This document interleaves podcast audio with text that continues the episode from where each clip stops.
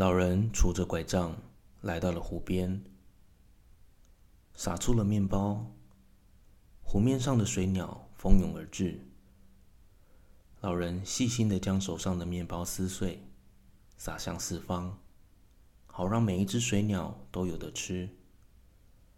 水鸟围绕着老人的身影，几乎被水鸟占据。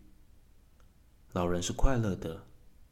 尽管身体必须依靠着长凳才能安稳的站立，一会儿，布袋里的面包空了，水鸟头也不回的回到了湖面。